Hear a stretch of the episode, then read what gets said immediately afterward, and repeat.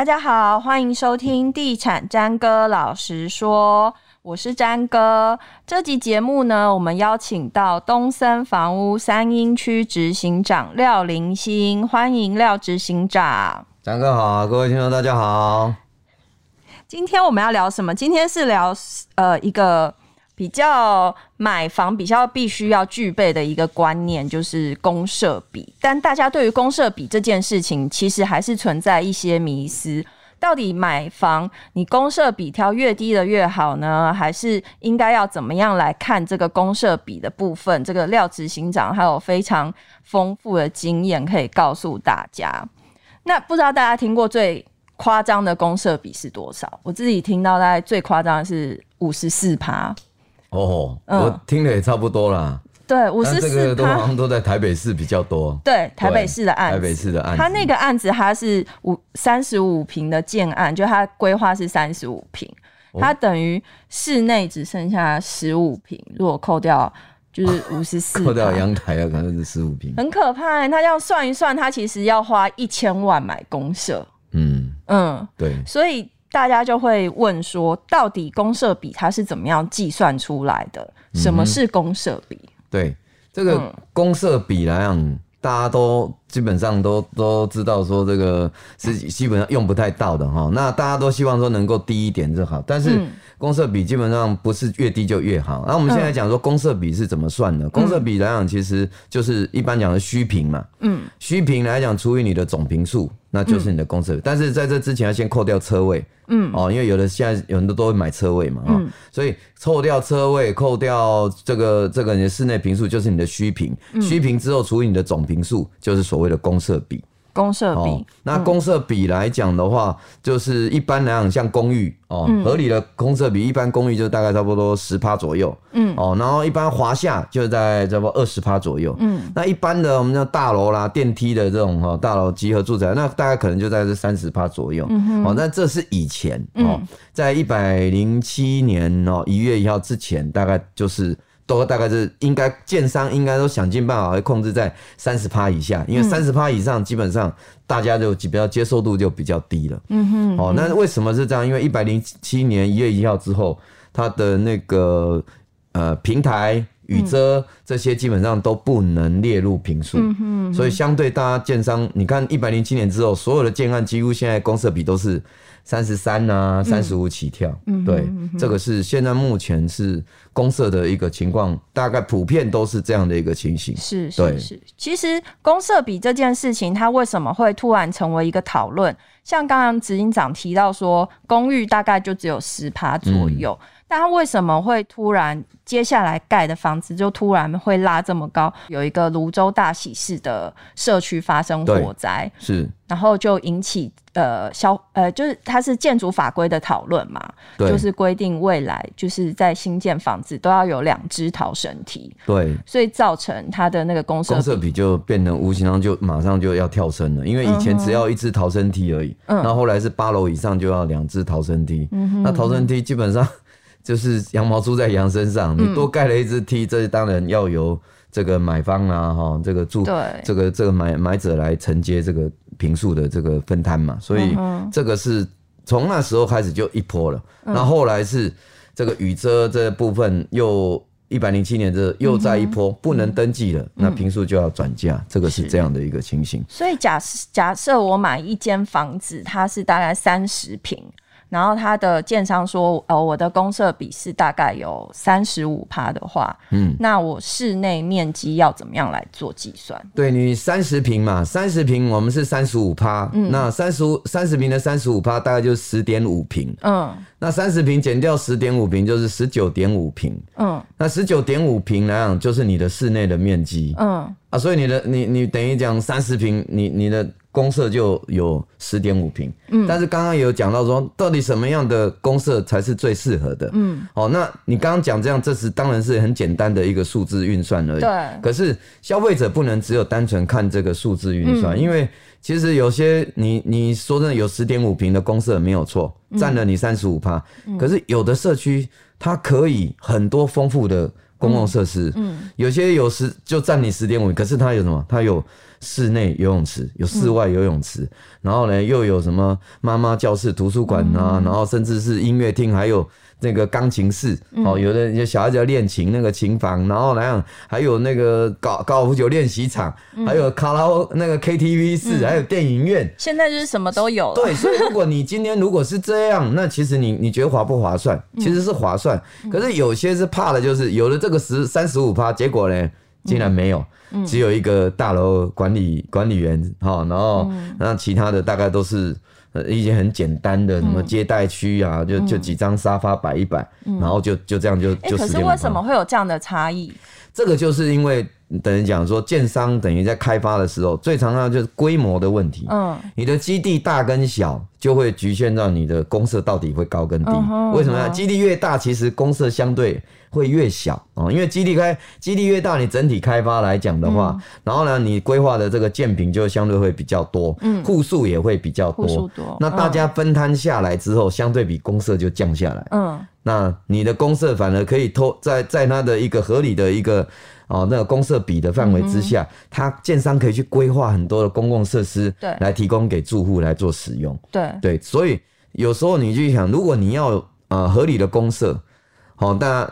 又要这个等于等于讲又公社丰富的话，嗯、那你就要去找那种大型社区，你才能够看到。但你必须承受户数很多，对，就是有住户 住户有时候哈比较多啦，那个问题相对也人家人多就问、嗯、问题多嘛，是非多那种感觉。嗯、但是现在社区因为有什么公益大厦管理条例。嗯所以有公寓大厦管理条例，有主委啦、管委会在做管理，其实大家就有个规范在，也比较不至于说哦，谁比较横行霸道，或是谁比较恶霸就能够怎么样？这个基本上，呃，因为管委会的关系，可能大概应有管理啦，所以相对你不用担心，你只要遵守社区规则，其实基本上你在里面，我想可应该是都是可以过得很舒适的。其实大家买房的时候，像刚刚提到，您刚才提到，比如说。那么多，比如说游泳，诶、欸，室内游泳池啊，或者是阅览室啊、大厅啊，对这么多的公社，其实公社有分大公跟小公，对不对？对，那我们要怎么样来区分这个大公跟小公？哦，社区的这个大公、小公，大家常常听到啊，什么叫大公？大公，嗯嗯，就是等于讲。你所有的社区，这个这个社区量，你就只有一项的哦，可能比如说管理员室，你一个大门就是一个管理员室嘛，那这就是大工。那再来还可能是什么发电机室哦，因为你发电机室可能整个社区大概就一个大发电机室，嗯、那这些是所有的住户都要去分摊的。嗯、哼哦，那还包含了这个受信那个电信受信室啊，还有台电的那个售售电室也是。嗯还有就是你可能蓄水蓄水池啦，嗯、然后楼上的水箱啦，嗯、还有冷气机房这这个都是属于大工。嗯，但是如果小工呢？小工就是你啊，比如说一个社区可能有 A、B、C、D 栋啊，比如说有四栋，嗯、那你是 A 栋的住户，A 栋住户的公共设施的部分，所谓公共设施部分包含了你从一楼进去。哦，那个门厅对不对？嗯。然后呢，当然还有电梯、梯一些梯间，嗯、然后再包含就是你到了你的楼层之后，你的这些梯间，然后到你们家门口，嗯、还有你的家自己的门厅，嗯，这些就是属于小公的部分要去分摊的部分。好，所以。你可能你看你权状就知道，有时候它会有好几笔的那个建号，嗯，然后去分摊，就大工小工加起来这样子。哎、欸，那如果像是比如说停车场啊，或者是像呃阅览室啊，或者是整个大厅进去的拉比啊，嗯、这些算是大工小工怎么分？嗯、哦，这个像阅览室这些都是属于大工了哈，嗯、就是我们刚刚已经讲很多的公共设施，这个因为整个社区就是阅览室大概就只有一个而已，那可能这些都大公。那地下停车场其实基本上应该是要去这个分开的，嗯，哦，因为当然现在也也要看社区形式啊，嗯，有的社区形式的停车场是共用的，嗯，都用抽签的，嗯，那当然他就把它变为是呃这个公共大公来用，嗯，但是通常现在就是说停车场是私有的，那停车位是私有的话，对，那这个东基本上就就是属它算是在。停车场的平数就不把它在大公里面做分摊，嗯，但现在就是有一些争论，对对对，所以说车道什么的。其实来讲，各位这边也要顺便跟大家提醒，就是说，现在公共设施为什么会这么高？就像刚刚讲说，哎、欸，现在从一百零七年一月一号之后，我们的那个平那个花台啦、雨遮啦都不能登记了。那不能登记的时候，那为什么要公设比又变成提高？那因为建商也不能亏钱啊，羊毛出在羊身上，固定利润还是要展现出来。所以各位，你要如果要这样这样去看你的车位有没有问题，因为通常来讲。建商就会在这边做一点这个哦，一调整了哦。嗯。好，那调整来讲，当然来讲就是你本来一一个车位正常来讲，平面车位应该是十到十二平左右。嗯。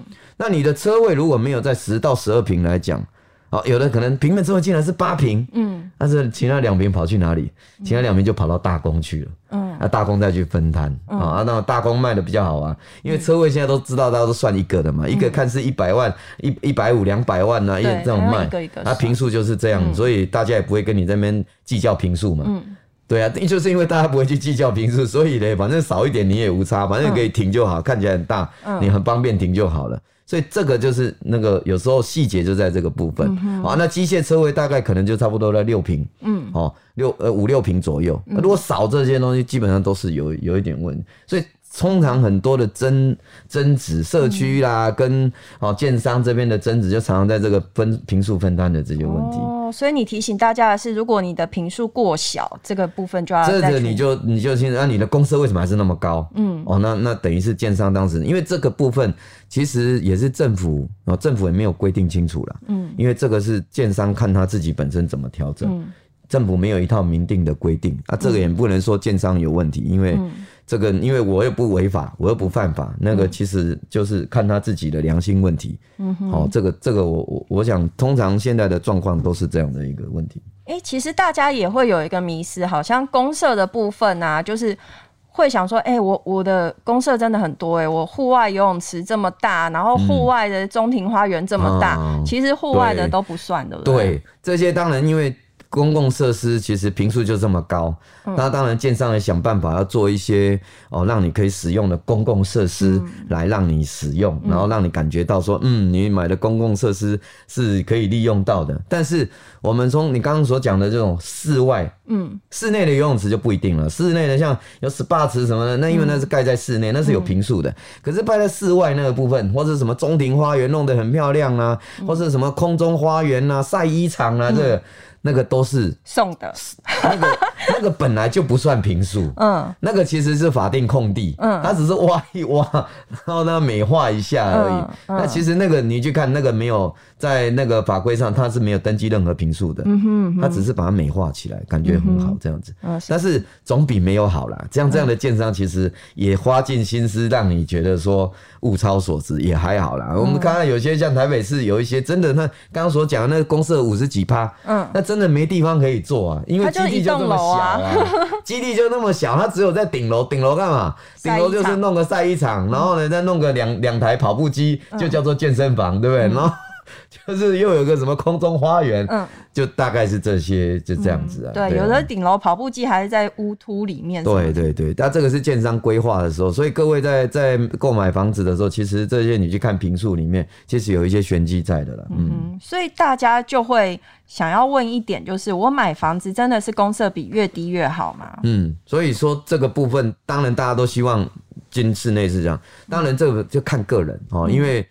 那个，如果你今天你只是在意的是室内面积，嗯，然后你根本公共设施你不太可能会去用到，嗯，你就是个宅男，对不对？嗯，然后呢，每天或是或是说你是那个那个那那个昼伏夜出的，你就是蝙蝠侠这种的，然后你根本不会去用到公设，当然你是以室内为主，那你就去买那种超低公设的，那个是最好的，嗯，好，但是超低公设不见得会是最。